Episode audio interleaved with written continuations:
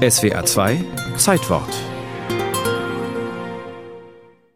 Jugendarbeitsschutzgesetz. Davon wissen bis heute viele Jugendliche wenig, aber zumindest haben sie davon gehört. Ja, aber ich weiß jetzt nicht, wie viele Stunden man genau arbeiten dürfte. Also manche Sachen weiß ich, dass ich zum Beispiel an sich keine Überstunden machen darf. 30 Tage Urlaub, 8 Stunden darf man arbeiten, eine Stunde Pause. In der Praxis ist es offenbar nicht ganz einfach, die Jugendlichen so zu schützen, wie das Gesetz es will. Da ist der Meister, noch vielleicht noch ein Gesell und ein Auszubildender. Der Auszubildende ist unter 18 Jahren. Dann wird zusammen Pause gemacht. Der Meister und der Gesell gehen nach der halben Stunde wieder an die Arbeit und dann geht der Azubi oft mit. Mein Thorsten Dosso von der Gewerkschaft Verdi. Schon im 19. Jahrhundert gab es erste Ansätze. Preußen verbot Fabrikarbeit für unter neunjährige Kinder. Die tägliche Arbeitszeit durfte nicht mehr als zehn Stunden betragen. Im Kaiserreich und später noch unter den Nationalsozialisten wurde der Jugendarbeitsschutz fortgeschrieben. Nach Gründung der Bundesrepublik Deutschland dauerte es zwei Jahrzehnte zu einem neuen Jugendarbeitsschutzgesetz. Am 9. August 1960 trat es in Kraft. Professor Franz Schmid, Präsident der Nordbadischen Betriebsärztekammer, erinnert bei der Einführung der neuen Regeln an die Argumente der Gegner des Gesetzes und setzt dem die eigene Einschätzung entgegen. Man stellt die Frage, ob man der Jugend wirklich einen guten Dienst leistet, wenn sie in einen sozialen Naturschutzpark gestellt wird.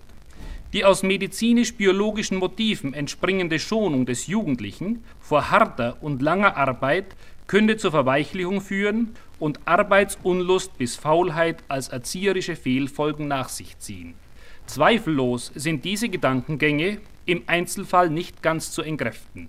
Für die Gesamtheit der Jugendlichen dürfte indes der im Gesetz erlaubte Schweregrad der Arbeit und deren Dauer eine echte Belastung darstellen und es ist eben wesentlicher Inhalt des Gesetzes, dass diese echte Belastung nicht zu einer Überlastung, mit ihren potenziellen Gefahren führt. Acht Stunden Arbeit täglich, fünf Tage in der Woche, geregelte Pausen und Urlaubszeiten. Das Kernstück des neuen Gesetzes bildete Abschnitt 3 mit der Regelung der Arbeitszeit der Jugendlichen.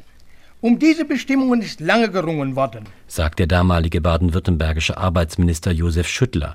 Er weist auch auf das Verbot der Akkordarbeit hin. Dass jede Arbeit, gleich welcher Art, die unter Zeitdruck geleistet werden muss, ungeachtet der mit verbundenen Mehrleistung, auch wegen ihrer nervlichen und physischen Belastung auf die Dauer Schädigungen der Gesundheit und der Entwicklung zur Folge haben kann. Schon bei seiner Einführung beklagte die Wirtschaft die Strenge der Regeln.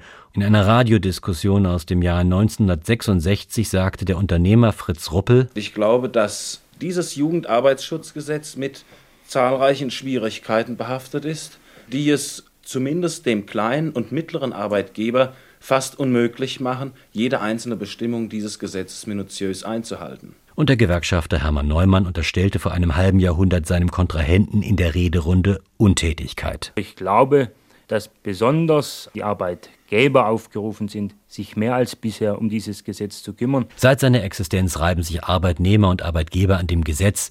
Dennoch lobt Elvis Capece von der Gewerkschaft NGG die historische Leistung des Jugendarbeitsschutzgesetzes. Es ist sicherlich eine der größten Errungenschaften, dass wir drinstehen haben, wie lange die Beschäftigungszeiten sein dürfen insgesamt, vor allem für die Jugendlichen, die noch nicht volljährig sind und dass natürlich auch so Dinge drinstehen wie das Züchtigungsverbot. Das klingt ganz komisch, aber das heißt, dass eben Arbeitgeber verpflichtet sind, pfleglich mit ihren Azubis umzugehen. Dass das Gesetz zum Schutze der Jugend am Arbeitsplatz erstmals verabschiedet am 9. August 1960 eine Notwendigkeit und eine Errungenschaft ist, wird heute von niemandem mehr in Frage gestellt.